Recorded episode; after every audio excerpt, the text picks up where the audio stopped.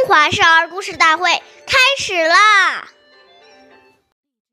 岁月已流失，故事永流传。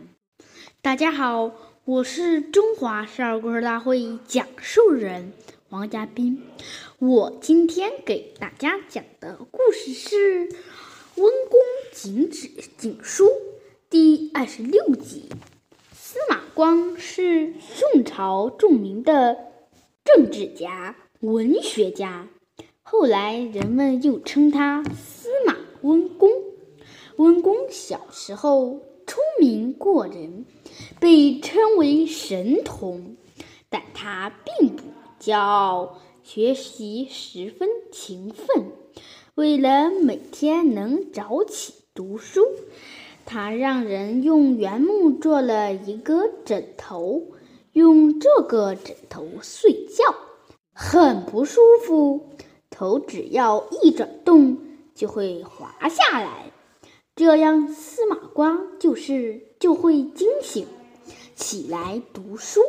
后来，这个枕头被称为警枕。司马光如如此勤奋好学。从此使得以他学习识渊博，事业上取得了很大的成就。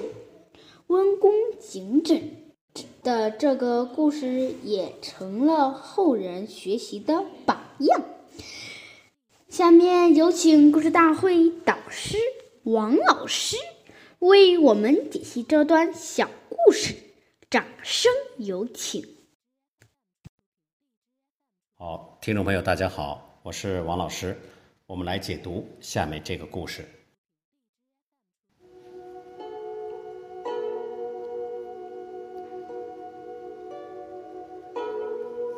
这个故事说呀，为人子应早起，把握光阴，及时努力。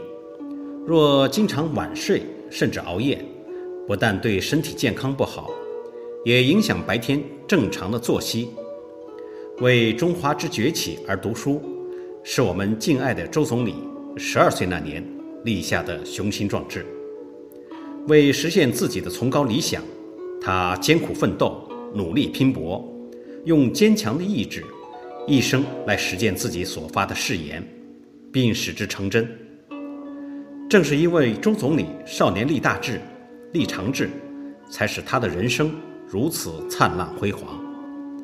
所以，王阳明先生说：“志不立，无以成事。”一个人没有立志，这一生不可能把事情做好。所以，要珍惜时间。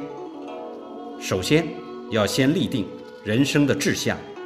人生很短暂，我们利用这个短暂的生命，要对得起父母的养育之恩，要对得起。兄弟姐妹的关照，要对得起成长过程中诸多长者的提携，要对得起国家对我们的诸多照顾。所以，当一个人念念都是念这些恩德，想着要去完成他人生的本分使命，他一定是尽心尽力孝顺父母，友爱兄弟，进一步去奉献社会。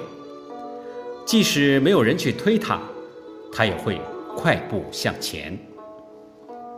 好，感谢您的收听，我们下期节目再会。我是王老师。